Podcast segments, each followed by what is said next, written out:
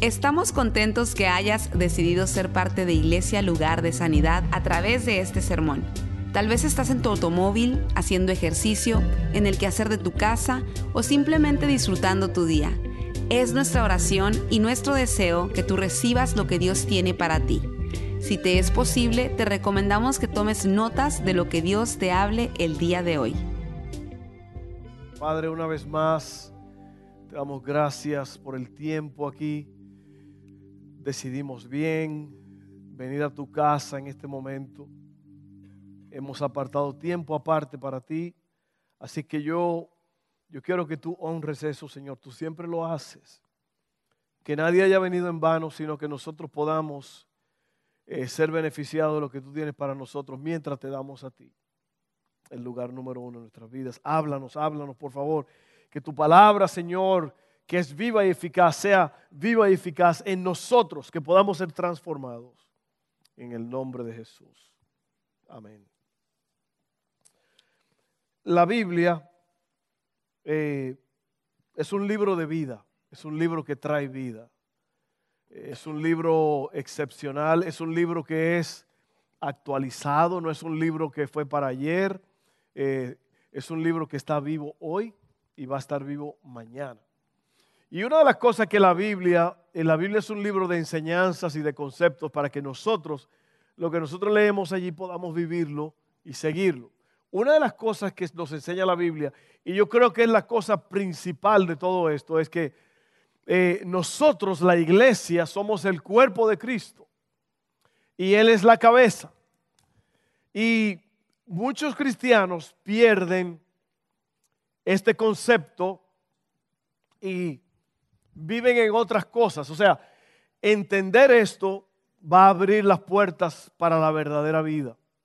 Cuando tú entiendas que nosotros fuimos creados para... Eh, eh, en, Primera de Corintios 12, a mí me gustaría que usted lo leyera, y hay otras referencias en la Biblia, pero en Primera de Corintios 12 nos habla claramente de que eh, así como el cuerpo humano tiene muchos miembros, Asimismo, el cuerpo de Cristo, la iglesia, ustedes y yo, eh, somos miembros del cuerpo y cada miembro desempeña una función especial. Ninguna de las partes del cuerpo está allí de más. Amén. A ver, córteme un dedito, pastor, yo no lo necesito. No, no.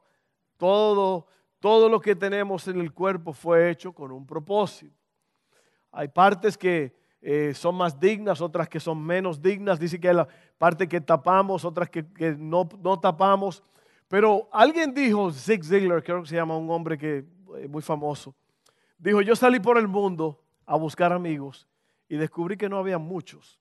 Pero yo salí por el mundo siendo un amigo y me descubrí que tenía muchos amigos. Entonces la diferencia está en que nosotros tenemos que avanzar, nosotros tenemos que eh, eh, entender lo que dice la palabra de Dios, que el cuerpo tiene muchos miembros y todos esos miembros tienen una función. Y una de las cosas que pasa es que la mayoría de muchos, muchos cristianos, incluso las estadísticas muestran tristemente que solamente el 3% de los cristianos en esta nación han llegado a la conclusión de que Dios es todo para ellos, que ellos dependen totalmente del Señor Jesús de la oración, de la presencia de Dios para todo, 3%. Imagínense ustedes. El resto está como viviendo como en el limbo. O están ahí entre dos, están ahí más o menos, pero Dios quiere que usted desempeñe su función. Entonces, la iglesia está llena de gentes que nada más calientan bancas si usted se da cuenta, hoy en día tenemos lo que se llaman mega churches o iglesias gigantescas. Nuestra iglesia es una iglesia gigantesca. Tiene aproximadamente 12 mil personas que llegan cada semana entre todos los campuses aquí y en, y en el resto del mundo. Pero imagínese usted toda esa gente que vienen, vienen a oír un mensaje para ver cómo le va a ir la semana que viene. Voy a la iglesia a ver qué me dicen, a ver qué, cómo me ayudan, cómo me arreglan, a ver qué puedo yo sacar de la iglesia. Ese no es el concepto de la iglesia, eso no es lo que Dios quiere. Dios quiere que cada parte cumpla su función. Usted no es un arbolito de Navidad. Los arbolitos de Navidad están allí de lujo, pero no hacen nada. Y hay muchos cristianos que son así como, como un camión de bomberos con muchas luces y todo, pero no tienen motor. Entonces Dios quiere que cada uno de nosotros entienda su parte. Por ejemplo, cuando tú te miras en el espejo, aunque tú seas la persona más fea del mundo, tú te consideras la cosa más chula que ha existido, ¿sí o no? Oye, ¿qué, me importa a mí lo que piense el otro? Mira qué, qué cosa más chula, mira ahí. Y usted se mira en el espejo y usted cree que usted es la cosa más linda que hay del mundo. porque Porque usted se ama a usted mismo. La Biblia dice que uno tiene que amar su propia carne. Amén. Si usted le sale una verruga o, un dolor o una cualquier cosa, si usted se corta, todo el cuerpo sufre, ¿sí o no? Imagínese que usted tiene una cortadita en un dedo y usted no puede funcionar, no puede desempeñar su trabajo, todo el cuerpo está sufriendo. Eso es lo que es la iglesia. El cuerpo de Cristo es un grupo enorme de miembros que tienen que estar desempeñando su función. Cuando usted hace eso, entonces usted va a vivir una vida al máximo. Y la Biblia habla de los diferentes dones que la gente tiene. Muchos tienen el don de profecía, otros tienen el don de servir, otros tienen el don de, de, animar. Tantos dones y todos nos necesitamos uno al otro. Cada vez que yo veo a un cristiano que me dice, eh, eh, eh, yo me fui o yo casi no vengo a la iglesia porque no me buscan. Ahí está un problema. Esa persona tiene una confusión extraordinaria en su cabeza. Usted no va a la iglesia para que lo busquen, usted va a la iglesia a buscar amigos, a encontrar amigos, siendo un amigo, sirviéndole a la gente. Presidente Kennedy dijo, no veas qué es lo que el país puede hacer por ti, sino qué puedes tú hacer por el país.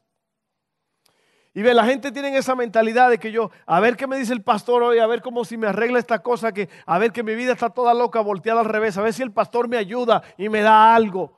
No, no, no, no, no. Usted tiene que ser una persona responsable de leer la palabra de Dios. cuando uno es creyente, casi todas las cosas que usted oye aquí en este púlpito son una confirmación de lo que ya usted sabe. Sin embargo, la gente va a buscar algo nuevo. Por eso que cuando viene un predicador de fuera famoso, todo el mundo va a verlo porque, oh, a ver si me da algo nuevo. mire, si usted no puede encontrar algo nuevo en este libro todos los días, usted está totalmente equivocado. Amén. Entonces, usted tiene que activarse y ese no es el mensaje, ese nada más es una, eh, una apertura, una introducción a lo que vamos a hablar hoy día. Estamos en una nueva serie que se llama Padre Nuestro, eh, enséñanos a orar. Padre Nuestro, enséñanos a orar. Yo quiero hablar sobre hoy la oración auténtica.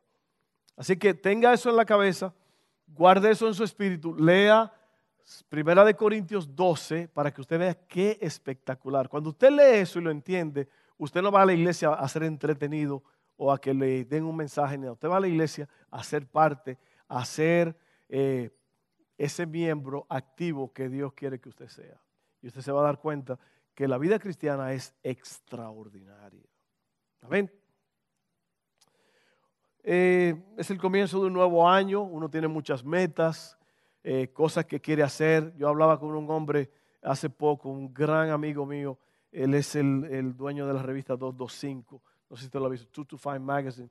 Eh, él es el editor de esa revista, un, gran amigo. Yo estaba comiendo con él en un restaurante y él me decía, a mí me encanta el principio del año porque el principio del año es, es algo nuevo, es algo que uno puede empezar a planear, replanear. Dice, me encanta, en el mundo de los negocios es extraordinario el nuevo año porque uno puede hacer cosas nuevas, es como borrón y cuenta nueva, uno puede comenzar olvidando lo que quedó atrás el año pasado, concentrándote en este nuevo año. Pero qué mejor forma que comenzar el año aprendiendo a orar correctamente, aprendiendo a hablar con Dios como Él quiere que, que le conozcamos.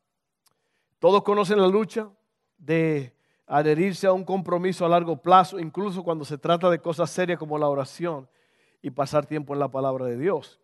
Sin embargo, si este año fuera diferente, ¿Qué pasaría si este año tuviéramos una experiencia en la presencia de Dios que fuera tan real, tan viva, tan cambiante, que nos encontraríamos dedicados totalmente a Él como nunca antes?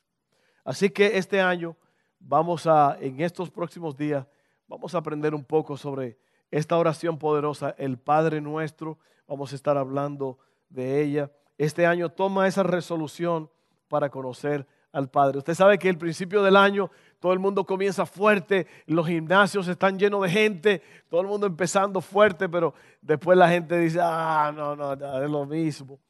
Pero hay que, hay que en verdad, la resolución es en verdad meterse con Dios y orar como nunca antes, leer la palabra como nunca antes. Vamos a ver lo que dice Cristo aquí en esta antes de la oración en Mateo 6, 5 al 8, el Padre nuestro en Mateo 6, 9 al 13. Pero vamos a ver lo que Él dice antes de eso para dar un fondo sobre esto. Miren, cuando oren, no sean como los hipócritas, porque a ellos les encanta orar de pie en las sinagogas o en las iglesias y en las esquinas de las plazas para que la gente los vea. Les aseguro que ya han obtenido toda su recompensa. Lo que quiere decir aquí que esa gente que le gusta pararse y, aparentar lo que no son, haciendo oraciones, ya esa fue la, recompensa que recibieron, ya te oyeron. Ya la gente cree que tú eres súper espiriquitinguis. Ah, oiga esto. Pero tú, tú, yo, cuando te pongas a orar, entra en tu cuarto, cierra la puerta y ora a tu Padre que está en lo secreto. Así tu Padre que ve lo que se hace en secreto, te recompensará. Y al orar, no hablen solo por hablar como hacen los gentiles, porque ellos se imaginan que serán escuchados por sus muchas palabras. No sean como ellos, porque su Padre sabe lo que ustedes necesitan antes de que se lo pidan. ¿No es esa una gran promesa para ustedes, para mí en este día? Que el Padre ya sabe lo que, eh, lo que ustedes necesitan antes que se lo pidan. Por eso es que la oración es decir sí y amén a lo que ya Dios ha dicho que va a hacer. La oración es decir sí y amén a lo que ya Dios ha dicho que Él va a hacer. Lo que dijo Stephanie hace un rato allí en Jeremías, que dice, yo sé los planes que tengo para ti, planes de bien y no de mal, a fin de darles un futuro glorioso planes de bien y no de calamidad. Eso, eso es lo que Dios quiere para nosotros. no quiere decir que no vamos a ser probados. Vamos a ser probados. La, la vida tiene vueltas raras, cosas que pasan. Lo único que yo te puedo garantizar es que no importa lo que pase, Dios va a estar contigo. Amén.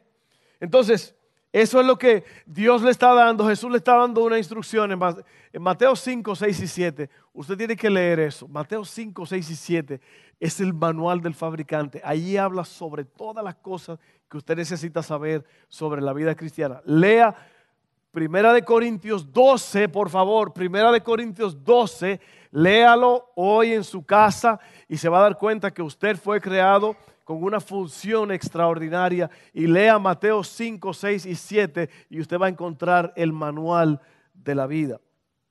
Ahora vamos a leer la oración, que no es tan larga. El Padre Nuestro no es una oración larga, es una oración muy corta, pero es un modelo.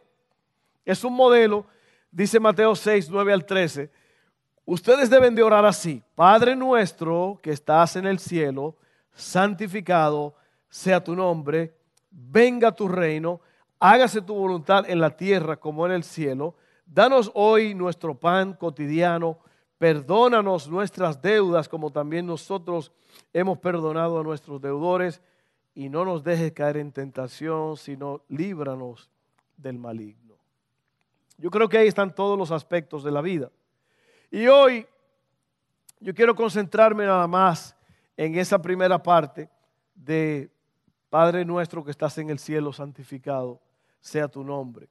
Y los tres puntitos de hoy son la práctica de la oración, la manera en que oramos y por último, pasión en la oración. Pasión en la oración. La práctica de la oración. Tu primer instinto debe de ser orar. Nuestros hábitos dictan nuestros instintos. La, la práctica, oiga esto, esto está tremendo, la práctica se convierte en un hábito, que se convierte en un estilo de vida. Dios no quiere que repitamos palabras sin pensar una y otra vez. ¿Por qué? Todo se reduce a cuál es el objetivo de la oración. El objetivo de la oración no es sacar algo de Dios, es comunicarnos con Dios y conocerlo. Y el problema es que muchos cristianos creen que Dios es como una máquina de sodas. Que usted le echa algo y usted obtiene lo que usted quiere. Ese en realidad no es el plan de Dios. Dios no es un dispensario, una máquina para darle a usted un sanguchito eh, o, un refresco o lo que sea. Ese no es el plan. Eso, eso va después. Lo que Dios quiere es que tú le conozcas a Él. Jesucristo le dijo a los discípulos, y esta es la voluntad de Dios, la voluntad de Dios, eh, conocerlo a Él, conocerlo a Dios, acércate a Dios, conócelo, pasa tiempo. Hay algo raro en esto que en realidad nadie más te lo puede decir, nadie más te lo puede enseñar. nadie te puede decir lo que es una experiencia con Dios. Tú tienes que experimentarlo. Tú tienes que vivirlo. Tú tienes que cruzar esa barrera y, y arrodillarte. Aquí dice, cuando ores, Vete a tu cuarto, a tu habitación sola. No tienen que estarte viendo la gente. Y, lo que tú haces allí en secreto, tu padre lo va a recompensar en público. Así que esa es la práctica de la oración. Ese debe ser nuestro primer instinto. La oración es decirle sí y amén a lo que ya Dios ha dicho que va a hacer. ¿Y cómo tú sabes lo que Dios ha dicho que va a hacer aquí en su palabra? Tú lees lo que dice su palabra y ya tú sabes lo que tú tienes. Porque la Biblia dice que todas sus promesas son sí y amén en Él. O sea que este libro, este libro es un libro lleno de promesas, de regalos, de bendiciones para ti y para mí. Pero si no lo leemos, ¿cómo vamos a saber lo que tenemos? Pero si tú lo lees, tú te vas a dar cuenta que es lo que Dios quiere. Por ejemplo, si tú estás enfermo, si tú estás enfermo, ¿Cuál es la voluntad de Dios? La voluntad de Dios es sanarte. ¿Por qué? Porque hace dos mil años en la cruz del Calvario, Jesucristo dice en Isaías 53, ciertamente llevó Él nuestras enfermedades y dolencias y por su llaga, por su dolor, nosotros hemos sido curados. Entonces, Dios quiere que tú seas sano, Dios quiere que tú seas sanado de cualquier enfermedad. Eh, la noche puede ser larga, la oscuridad puede ser horrible, pero el sol sale en la mañana. Amén. Hay una canción que yo escribí que se llama, es la canción esa del CD de, Para Dormir, que, que habla de que, dice, pronto veréis, pronto veré la luz de un nuevo día, aunque la noche oscura está si tú, si tú estás enfermo, Dios quiere sanarte. Tú tienes que orar para que Dios te sane. Eso es lo que tú tienes que hacer. Amén. Si, porque ya Dios lo ha dicho en su palabra, que Él quiere sanarte, que incluso que ya tu sanidad ya ocurrió. Solamente tienes que decirle sí y amén a lo que ya Él dijo que va a hacer. Por ejemplo, si tú estás en necesidad de algo, dice, mi Dios pues suplirá todo lo que a ustedes les falta conforme a sus riquezas en gloria. Entonces ya Dios quiere suplir tus necesidades. Tú tienes que empezar a orar como que Dios ya está moviendo el cielo para darte lo que tú necesitas.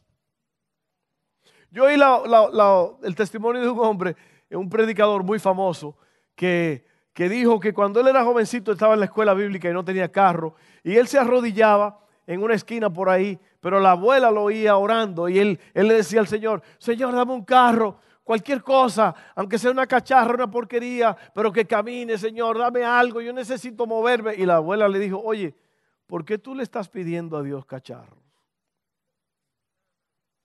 ¿Por qué tú le estás pidiendo a Dios cualquier cosa? Dios quiere bendecirnos, hermanos. Yo, esto, eso no es el, esta no es la predicación de la, de la nueva era, de la prosperidad, que, hay, porque hay muchos pastores que se pasan, que todo es de, de dinero, de riquezas y todo. Yo no estoy hablando de eso. Dios en verdad quiere bendecirte. Dios quiere sanar tu cuerpo. Dios quiere que tú tengas suficiente para pagar tus cuentas y tener todavía más para bendecir a otros. Dios quiere eso. Así que tú tienes que practicar la oración. La oración, si la practicas, se convierte en un hábito y el hábito se convierte en un estilo de vida. Esta semana que pasó, la semana de, los días festivos, el 24, el 25, nosotros nos fuimos a Texas. Y usted sabe cuando uno sale, eh, uno como que durmiendo tarde, o mejor dicho, despierto muy tarde, despertándose tarde en casa ajena uno, y, como que la rutina se daña un poco. Y yo como que en esos días, eh, yo no estuve orando como yo acostumbro orar, que yo me siento tranquilo y yo hablo con Dios. Y miren, de verdad les digo que yo me sentí desconectado de Dios. Porque la oración se convierte en un hábito y un hábito se convierte en un estilo de vida. Y eso es lo que Dios quiere que, no, no por legalismo ni por nada, es porque usted lo necesita, porque usted lo quiere, usted lo anhela. Amén. Así que esa es la práctica de la oración. Número dos, la manera en que oramos. ¿A quién oramos? Bueno, oramos al Padre en el poder del Espíritu Santo, en el nombre o por la autoridad y el mérito del Hijo, el Señor Jesucristo. Esa es la estructura de oración trinitaria en la Biblia. Que es curioso, ¿verdad? Que la Biblia no menciona la palabra Trinidad o la Trinidad, pero dice que son tres los que dan testimonio en el cielo. El Padre, el Verbo y el Espíritu Santo, y estos tres son uno. Y en varias partes de la Biblia. Pero cuando usted está orando al Padre, usted lo hace en el poder del Espíritu Santo, porque el Hijo lo ha hecho posible en la cruz del Calvario. Entonces, oramos al Padre. Eh, comenzamos cada conversación con un entendimiento de la relación. Por ejemplo, si a usted lo para la policía, usted le dice, ah, sí señor oficial, sí, sí señor. Usted no trata al policía como cualquier cosa porque es una autoridad. Aunque hay muchos que quieren tratar a la policía como cualquier cosa. La policía es una autoridad. Aunque haya dos o tres por ahí medio dañados, perversos, es una autoridad y usted tiene que decirle, yes sir, uh, officer, yes, how, can I help?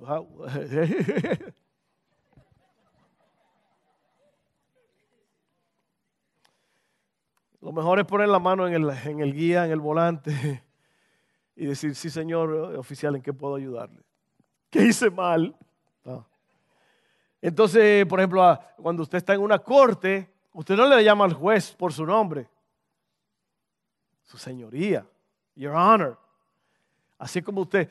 Pero en el caso de Dios es un poco diferente y está bien raro porque a Dios no le interesan todos estos títulos. Hay gente que cuando empiezan a orar dice, amantísimo Padre Celestial que vives en las alturas. Y hay gente que, se tiran su, show allí con la, con la oración y todo eso. Y en verdad, a Dios no lo impresionan esas cosas. Miren lo que dice la Biblia, eh, y, me encanta esto.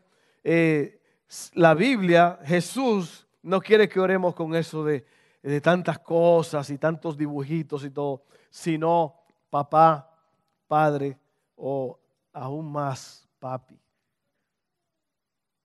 ¿Cuánto usted le habían dicho al Señor papi? Ay, no, es una falta de respeto. No, no, la Biblia lo dice. Oiga bien, lo que se lo voy a leer aquí en Romanos 8, 15 al 17 dice. Y ustedes no han recibido un espíritu que los esclavice al miedo. En cambio, recibieron el espíritu de Dios cuando Él los adoptó como sus propios hijos ahora lo llamamos Abba Padre. Ah, eso es lo que quiere decir Abba Padre, papito, papi. Yo no sé si usted lo sabía, pero eso es lo que quiere decir. Es la relación de un, de un niño con su papi. Es más cerca que padre, a lo mejor es, es más cerca, es papi. Pues su espíritu se une a nuestro espíritu para confirmar que somos hijos de Dios. Así que como somos hijos, también somos sus herederos. De hecho, somos herederos junto con Cristo de la gloria de Dios, pero si vamos a participar de su gloria, también debemos participar de sus sufrimientos. Y la pregunta es, ¿en qué piensas cuando piensas en Dios? Cuando Jesús se refirió a su Padre, a Dios como Padre, y así Él quiere que nosotros nos refiramos a Él.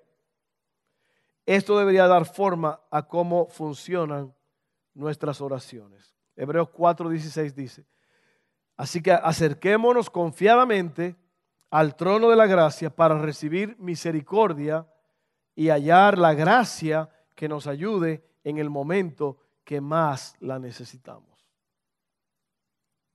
Así que esa es la forma, la manera en que oramos. Oramos al Padre en el poder del Espíritu Santo, en el nombre de Jesús. Y yo quiero que usted vea esto de una forma nueva, de una forma diferente, porque yo quiero que usted se vea como un hijo. Hay una diferencia cuando un hijo te pide algo que cuando alguien de la calle te pide algo. ¿Sí o no? Cuando un hijo te pide algo, él viene en posición de hijo.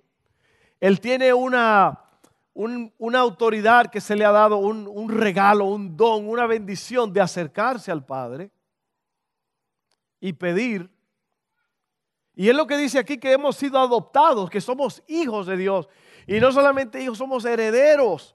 Lo que yo quiero es que cuando tú ores a Dios, cuando tú te acerques a Dios, tú entres en su presencia con ese pensamiento de que tú eres hijo, que tú no eres uno de la calle, tú eres hijo de Dios y que Dios seriamente te está oyendo. Yo creo que esa es la mayoría de los problemas con los cristianos, es la falta de fe, la falta de confianza en Dios, la falta de acercarse a Dios con libertad y con y con la certeza de, que lo que usted le está pidiendo a Dios va a suceder. Stephanie lo dijo hace un rato, ¿cuáles son las cosas que tú en este año tú quieres, tú estás buscando? al final del día todo debe ser para la gloria de Dios. Porque nosotros en realidad, eh, el apóstol dijo, sea que vivamos o sea que muramos, somos del Señor. Entonces, todo lo que tú haces de palabra o de hecho, tú tienes que saber que al, final del día todo tiene que ser para glorificar a Dios. Dice la Biblia en Efesios que fuimos creados para alabanza de su gloria. Otra vez, ahí está el problema que yo creo que es que somos muy egoístas. Estamos viendo cómo, cómo me puede, qué puede hacer fulano por mí, qué puede hacer Dios por mí. Otra vez, Dios no es una máquina de sodas. Dios es el Padre eterno. Por eso, no pongan la carreta delante del caballo. Busquen primeramente el reino de Dios y su justicia y las demás cosas serán que añadidas. Usted ve el problema que es que muchas veces buscamos las añadiduras primero. Señor, bendíceme, bendíceme, bendíceme, ayúdame, ayúdame. Y si no vemos la bendición, entonces decimos, ah, que Dios este, mira, se está tardando. A lo mejor no me ama tanto como Él dice que me ama. ¿Usted sabía que hay un montón de personas que están enojados con Dios? Es por eso. Los tres jóvenes hebreos los metieron al, al horno de fuego. Y sabe que antes de entrar al horno, ellos le dijeron al rey, sabes, rey, el Dios que nosotros servimos nos puede librar del horno. Pero si Él no quiere librarnos del horno, es que porque Él tiene un plan. Él, quiere que seamos chicharrón para su gloria.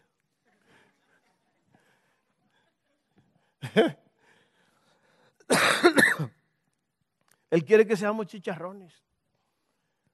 Usted se da cuenta cuando usted pone a Dios primero, cómo usted piensa que ya no es, ya no es una demanda de que oiga, si usted sabe que Dios es Dios y es Él es el mero mero, Él es el papá, usted va a acercarse a Él primeramente adorándolo, bendiciéndolo, y luego usted le muestra sus necesidades. Y Dios lo va a hacer porque a Dios le gusta. Pero a Dios no le, no le gusta esa demanda que hacen muchos cristianos. Y sabe que al final del día, yo se lo he dicho en días pasados, yo le he dicho a ustedes que hay ciertas cosas que, yo quisiera que sucedieran. Incluso hay muchos de ustedes que tienen una, una o varias cosas que usted quiere que sucedan en este año. Puede ser una enfermedad. Eh, para el final del año pasado, nosotros íbamos a Hailey, nuestra niña, al, doctor, porque el doctor de ella les puso un monitor, la mandó a la casa. El corazón de ella baja mucho en la noche cuando ella está dormida. Y él quiere ponerle un, un marcapasos. Entonces, si al final del día eso es lo que hay que hacer, pues se va a hacer. Yo no quisiera eso, que tuviera un aparatito allí debajo de la piel y le manda señales eléctricas al corazón. Yo, yo no quiero eso. Eh, hay una, si usted quiere ayudarme a orar por eso, el corazón de ella tiene una pequeña área que es como el, el, que tira la chispa en el corazón para, para, los latidos. Y según la doctora, es que ese muchacho ahí, así le dice, this dijo ella, está como medio dormido. Entonces el corazón por eso le palpita muy bajito. Entonces, eh, esa es una petición que yo tengo delante de Dios. Yo tengo otra petición, mi hijo Dustin toca el bajo aquí. Hace dos años y medio él se le dañó un nervio en la espalda que todos los días le da problemas, todos los días. Entonces yo, yo todos los días le pido a Dios por esas dos peticiones. Ahora estoy yo enojado porque Dios todavía no lo ha hecho. No, yo, yo, mi Dios es mi Señor y mi amor. Esas son cosas que vienen en un segundo plano. Para mí lo más importante es mi relación con Dios yo no puedo juzgar a Dios porque Dios es Dios, Él es soberano. Amén. Soberano quiere decir que hace lo que Él quiere, como Él quiere, cuando Él quiere y donde Él quiere. Y Él es Dios y Él sabe todo lo que está pasando. Hermano, no podemos ser como niños que nos enojamos y eso cuando no vemos que algo pasa. Oiga bien lo que le voy a decir. Si Dios lo va a hacer, lo va a hacer. Y si no lo va a hacer, como dijeron los jóvenes hebreos, hey, si vamos a morir en el horno, allí morimos. Pero nosotros muchos no queremos eso. Pero Dios se glorifica en medio de las pruebas. En medio de las dificultades, Dios se glorifica. Así que oiga, cuando usted esté pasando por una prueba, dice la Biblia, que no, no se agite, no se vuelva loco, no, no, no se sorprenda, sino eh, dele gloria a Dios porque en medio de esa prueba Dios tiene una enseñanza. Yo veo a Suri ahora, cuando veo a Suri me acuerdo de Camila. Camila nació, cuando, cuando Suri estaba embarazada de Camila, eh, el doctor le dijo a ella, la probabilidad de que esta niña viva cuando nazca es ¿qué? 20%. Iba a decir 80% de no probabilidades. 20%.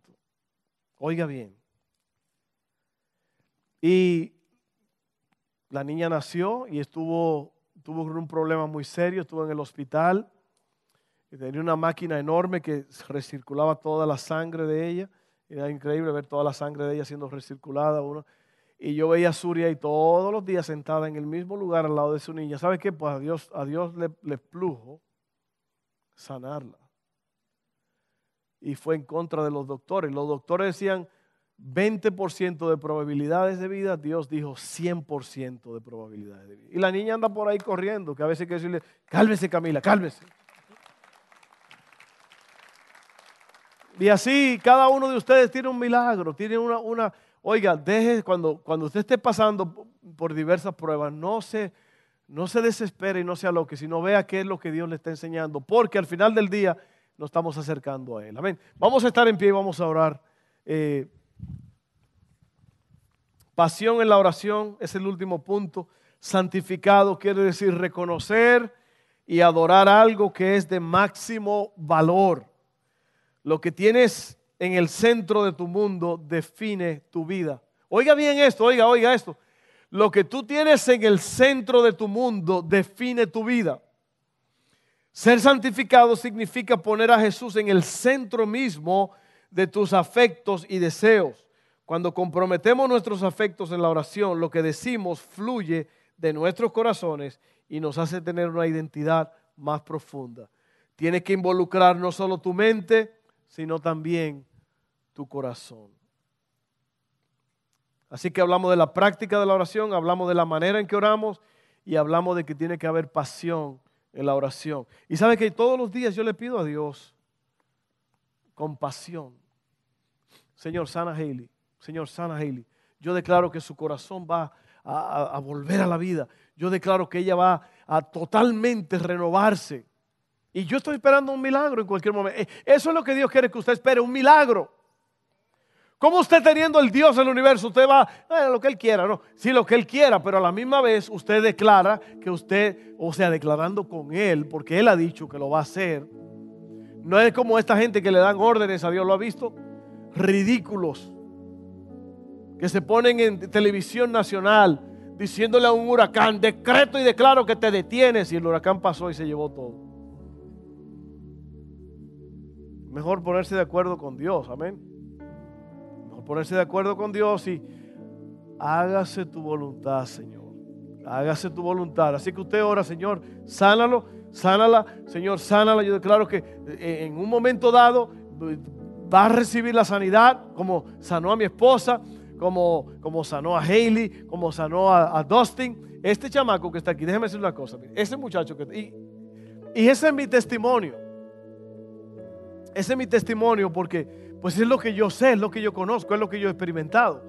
¿Cuántos tienen un testimonio? Cada uno tiene un testimonio. Yo estaba perdido, yo estaba, y él me halló. Yo era un loco, un delincuente, drogadicto, alcohólico, o yo era esto, o yo era un religioso, o yo era ateo. Pero wow, vi la luz. ¿Y, sabe cuál fue el decreto? El decreto de una de las doctoras más especializadas en la nación. Después del accidente, él tuvo una herida interna en ese carro, en ese choque de frente que mi esposa tuvo con los cuatro. Él tuvo una, herida que el cerebro de él no se rompió el cráneo, pero el cerebro chocó en el frente del cráneo y luego se devolvió y pegó atrás. Y esa condición, ella dijo, él nunca va a poder tener un trabajo. Él va a tener que ir a la falda de mamá cada dos semanas. Él va a tener total dependencia de, su mamá o de sus padres, porque él nunca va a poder llegar y todo eso está escrito con la firma de esta mujer. Y esta mujer tuvieron que pagarle miles de dólares para que viniera a dar ese veredicto en la corte. Nosotros estuvimos ahí. Incluso cuando dijeron eso, tuvieron que decirle a él que se saliera de la corte. Uno de los días más difíciles de mi vida. Pero miren,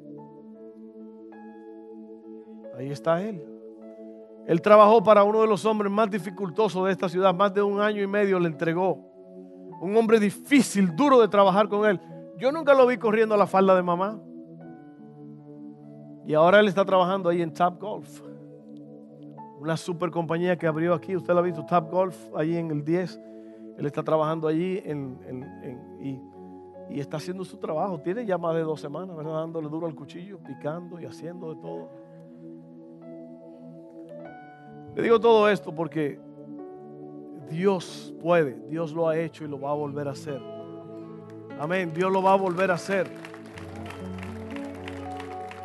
Y ese es mi testimonio, eso es lo que yo puedo ver.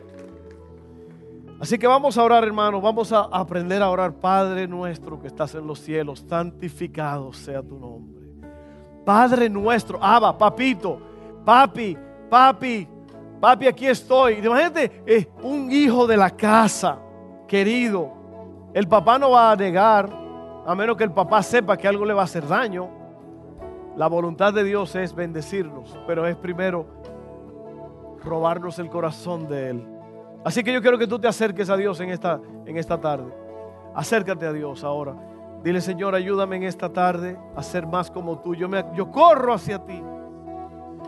Hay tantas distracciones en esta vida, Señor. Hay tantas cosas. Pero yo corro hacia ti. Y yo, yo, yo quiero decirte, papi, papi, te amo, te bendigo, te doy la gloria en este día. Hemos sido adoptados. El espíritu de adopción nos tomó y nos adoptó y nos hizo hijos. Y no solamente hijos, coherederos con Cristo. Así que tenemos acceso al Padre en el nombre de Jesús.